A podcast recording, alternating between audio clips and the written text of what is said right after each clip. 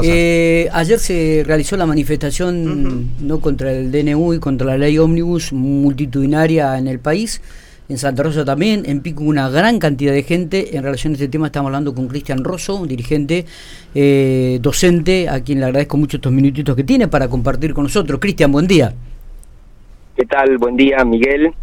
Eh, Matías y Ale. Hola. Saludos grandes para toda la audiencia. Buen día. Bueno, Ale, eh, Cristian, eh, ¿y ahora qué, no? Después de esta manifestación masiva, ¿cómo sigue esto? Bueno, eh, en realidad eh, siguen siguen las discusiones.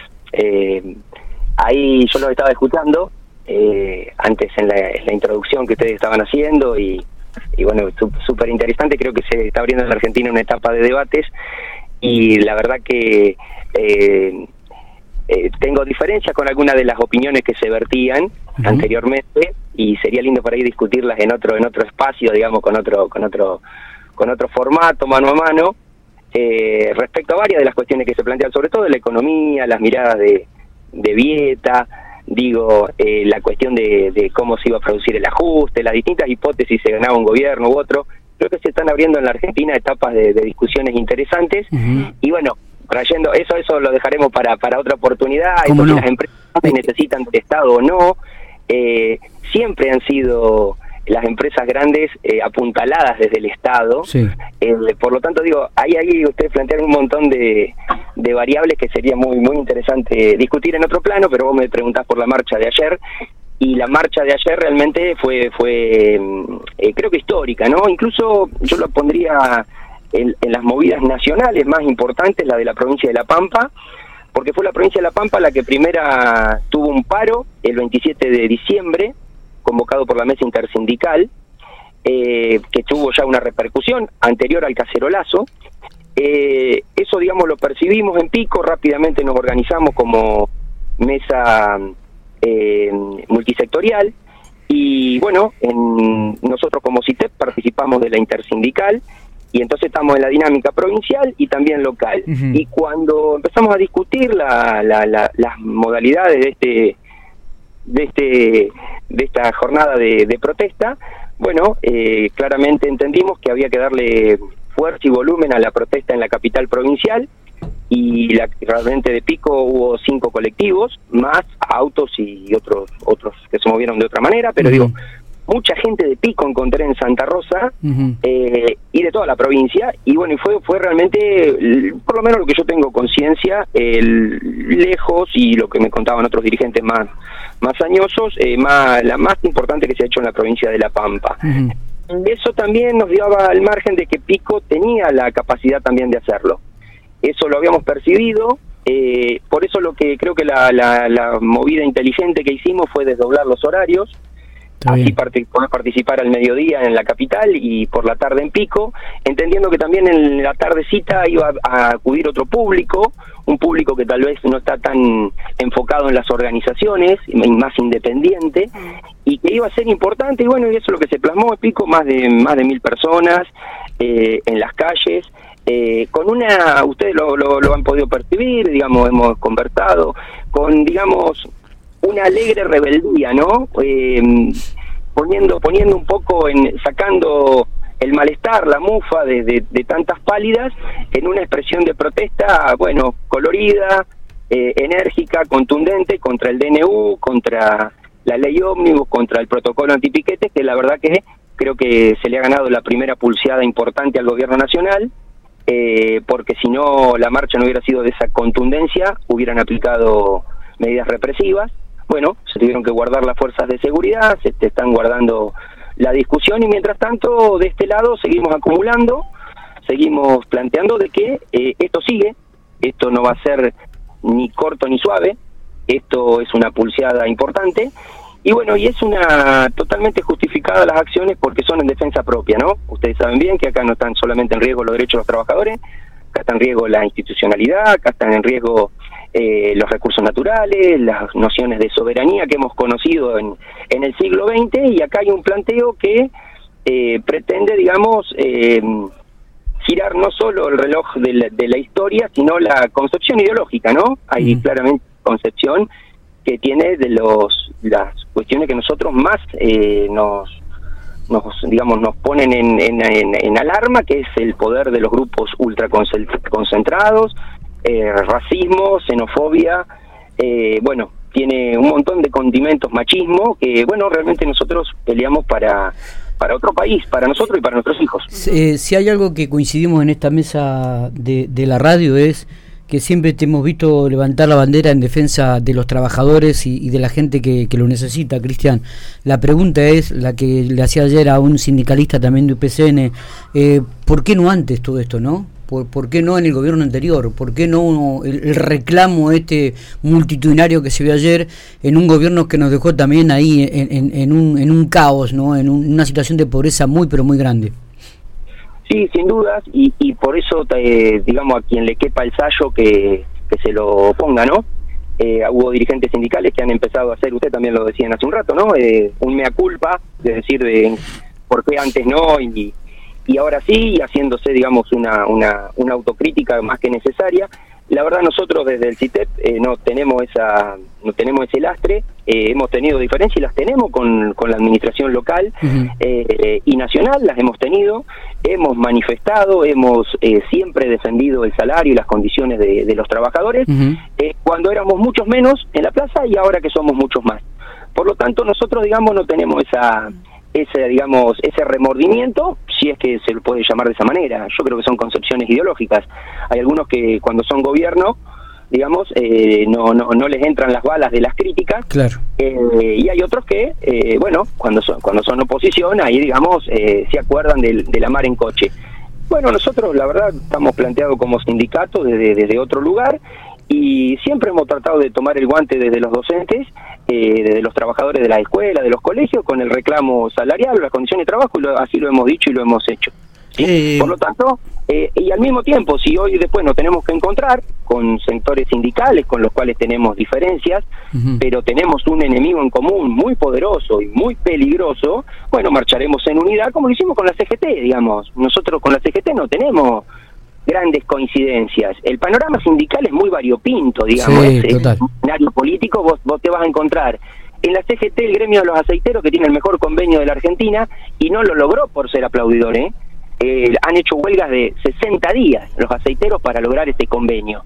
Entonces vos tenés, eh, digamos, independientemente si son justicialistas, no son justicialistas, Jofra es, digamos, un líder sindical eh, más que envidiable. Lo quisiéramos en, en, en cualquier sindicato. Eh, y al mismo tiempo otros otros otros tantos otros dirigentes sindicales. Y hay otros que son impresentables que son parte del problema digamos. Un caballero y arreglando bueno tenemos los, los propios locales también no eh, arreglando las condiciones de los empleados de comercio a la baja digamos haciéndole a los trabajadores pagar sus propios despidos con las indemnizaciones y firmándolo el mismo día de la movilización. Bueno eh, realmente hay sectores hay sectores en, en la CGT que bueno la verdad que no, no, por eso nosotros hemos construido otra central, por eso, digamos, pero al mismo tiempo, si vamos a tener que marchar eh, con un enemigo en común, con, con los, documentos que nos expresan, ¿no? El documento en Santa Rosa fue muy contundente, digamos, leyó una primera parte Julio Acosta por la CTA Autónoma, que es nuestra, nuestra central, el segundo momento lo leyó Lilia López por la central de los trabajadores de, de la UTELPA, y, y cerró el dirigente de la CGT, y por lo tanto con un discurso de unidad eh, que bueno, no, no, importa si llegaron ahora o las diferencias que tenemos, la pelea la tenemos delante de la nariz y no le podemos escapar al bulto. Está bien. Eh, Cristian, hacías referencia a recién, y, la verdad que uno que te conoce hace tantos años y, he participado eh, desde Infopico cubriendo las marchas que, que han hecho, eh, decías recién lo del saco. Eh, ¿Qué sensación te genera cuando ves a funcionarios, por, por ejemplo, ayer en la marcha? Digo, pues son los funcionarios que también estuvieron y avalaban las medidas que hasta el año pasado eh, tenía el gobierno anterior que dejaron el país con más del 50% de pobreza. Eh, es, es, totalmente, digamos, eh, entendible eso. Nosotros, digamos, eh, no solamente cuestionamos esta devaluación, se la cuestionamos cuando la devaluación la hacía Macri, cuando la devaluación la hacía Alberto Fernández con Cristina, digamos. La devaluación nos hace a todos más pobres, a los que tenemos un ingreso en pesos y multiplica en el otro lado del mostrador, ¿no? Y sea el gobierno que sea que aplique esas políticas, es, eh, digamos, ese ajuste eh, con más o menos represión, es antipopular. Y nosotros mantenemos esa línea. Ahora, respecto de los funcionarios que estaban ayer en, en la plaza, eh, nosotros eh, en la jornada de ayer los saludamos. Nosotros no, no, no, no, no vamos a, a correr a quienes se suman a estas plazas de la protesta en, en lo que se, viene convocando. Eh, si tuviéramos la opción... ¿No, ¿no crees que es oportunismo eso también? No sé, yo la verdad no lo... en Santa Rosa sucedió lo mismo, había muchos funcionarios, diputados y demás, algunos diputados son sindicalistas, eh, por lo tanto, digamos, eh, eh, puede ser, pero digamos, nosotros no, ahí no ponemos el acento. si tenemos que dar la discusión ideológica, por eso yo te planteaba lo de las concepciones, ustedes que estaban planteando más que interesantes, ¿no? En, el, ustedes tres son tres paladines interesantes de escuchar y de debatir. tengo mi preferencia, tengo que decirlo, por Alejandra, por una cuestión que, bueno, no viene al caso. Pero, pero pará, yo fui alumno tuyo. ¿Entendés que? o sea, es cierto, ese es el problema. Soy peligrosamente una semilla que ha sembrado. Y, humildemente lo digo, yo soy un colega tuyo, soy docente. Bueno, chicos, los pequeños orgullos de la docencia, Matías, eh, pasan por ese lado, eh, de tener por ahí encontrarse, viste, con, con, con, chicos que uno que uno ha conocido en otra etapa. Y bueno, me pasó mucho ayer en Santa Rosa, eh, compañeros de, universidad, que, y otra vez estamos acá como en el 2001, viste, mm. que hacía mucho tiempo que no te encontrabas. y bueno, y eso también pasa con muchos con muchos alumnos que viajamos en el colectivo de compañeros de ATE, también varios que le había dado clase, viste, que la vida te pone en distintos lugares pero no, siempre es... Eh, pero bueno, con Alejandra lo que pasa es que tenemos otra eh, otra otra dinámica no electoral que ella conoce sí, claro. eh, y, hemos, hemos, hemos masticado juntos. Uf uf y qué años estos yo te, quería hacer una pregunta Cristian que tiene que ver con algo que planteaba Miguel hoy también y me parece interesante esto de y ahora qué y lo que yo le decía en este debate al principio que vos hacías referencia que lo que yo veo es que Seguramente como pasó en el 2001, a mí me pasó estando en la universidad, fue mi primer año, hicimos ahí, armamos de cero toda una cuestión, ¿no? Como muchas universidades sentadas, tomamos la universidad, bueno, etcétera. Eh, que, que lo que veo es que hay la gente que no está afiliada a ningún partido, de hecho algunos gremios que no los representan, digo, mi gremio a mí no me representa, no tengo, no hay, no existe prácticamente, y así muchos. Veo que en pequeños grupos o en este debate o en esta charla se están empezando a como organizar y decir, bueno, ¿esto qué? ¿Qué hacemos? Entonces, no sé si vos lo ves también y esto de cómo se sigue también, ¿no? ¿Qué hacemos? Bueno, mira, en lo puntual, eh, nosotros eh, desde la multisectorial, es un de pico, es un espacio abierto y que no solo, digamos, está, está enfocada en las organizaciones, digamos, en los partidos, en, los sindicatos, en las agrupaciones. También participa gente, nos sucedió mucho con los, con los trabajadores de la cultura, que empezaron a, a organizarse, pero participan a manera personal. Y incluso en ese sentido nosotros le damos le damos la cabida digamos. No es una una reunión de, cabezones o cabezonas, viste que... No, no, no, eh, la última reunión de la multisectorial había 35 personas, algunos representan eh, a muchos más y otros se representaban, a, digamos, a sí mismos. Y, y eso, eso, digamos, de ninguna manera cercenar la participación. Por eso te decía al inicio, hay que habilitar el debate, hay diferencias, obvio, si no estaríamos todos en el mismo partido, con las mismas ideas, y eso no sucede. Hay diferencias, pero al mismo tiempo hay una convicción de la unidad. Y eso creo que es lo que se mostró acá en Pico. Eh, sacar la jornada para la tardecita no fue tan sencillo. Digo, tuvimos discusiones eh, dentro de la, de la multisectorial y bueno, y se, se, se acordó, se llegó por consenso, por convencimiento que era... Eh, inteligente plantearlo de esa manera. Y bueno, resultó así, ¿no? Con una gran movida en Santa Rosa y con una gran movida eh. en Pico. Y esto es la base, creo. Eh. Eh, creo que esto es la base y creo que esto no, no, el, el plan de lucha se va a sostener y creo que vamos a tener, digamos, un febrero muy movido, muy caliente, ¿sí? tal como, como ya venimos de diciembre y enero, y bueno, la verdad es que la política argentina está muy difícil de, poder, eh, eh, muy variable en muy poco tiempo, ¿sí? Así hay que estar obviamente en, alerta. Cristian, la última y te saco un poquitito quizás de, todo lo que es la, la, marcha masiva del día de ayer, pero te meto en lo que tiene que ver específicamente con el gremio docente. El eh, diciembre terminó con un 25% de inflación bastante mentiroso, para mí es un poco más, creo que llegamos a un 30 o algo más. enero va a estar en un 25, en un 30, febrero va a estar en un 25, entonces vamos a tener un 75 75 o un 80% de inflación en los próximos dos meses eh, y se abren las paritarias docentes que el gobierno tiene que comenzar a convocar en estas horas o en estas, en estas últimas horas va a dar la fecha, digo, ¿cómo se van a sentar a la mesa? ¿Qué, qué pensás al respecto? Y nosotros puntualmente, el CITEP, eh, nosotros participamos en la en la mesa de los gremios estatales, en la en la intersindical. Sí. Pesar de ser un gremio docente y tener un, un estatuto que tiene diferencia con los gremios estatales, creemos que el salario se ha defendido fuertemente desde la mesa intersindical más que desde los gremios docentes. Ajá. Por lo tanto, discutimos en esa mesa y los compañeros eh, estaban estaban juntándose mañana para empezar a tener una, una propuesta de, de- de aproximación o de discusión de lo que va a ser la mesa. Bueno, acá, digamos, eh, hay que tener en cuenta que el, el- la cuestión de la disminución de los fondos nacionales, de coparticipación y, demás, obviamente que iba a tener efectos sobre, sobre la administración local de Silioto. Y la verdad que en las primeras declaraciones, digamos, un presupuesto si gana este, otro presupuesto si gana el otro, eh, no nos hizo ninguna gracia.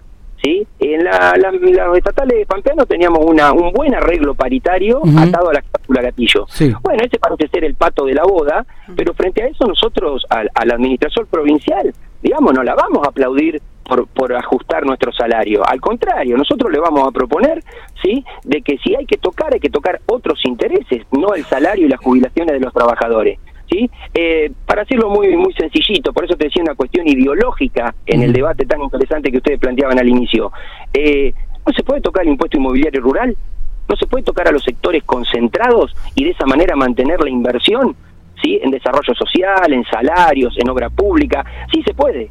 Es solamente una cuestión de definición política. Bueno, eso lo vamos a plantear nosotros, Silioto. Cristian, gracias, eh, abrazo grande. Un saludo grande para todos ustedes.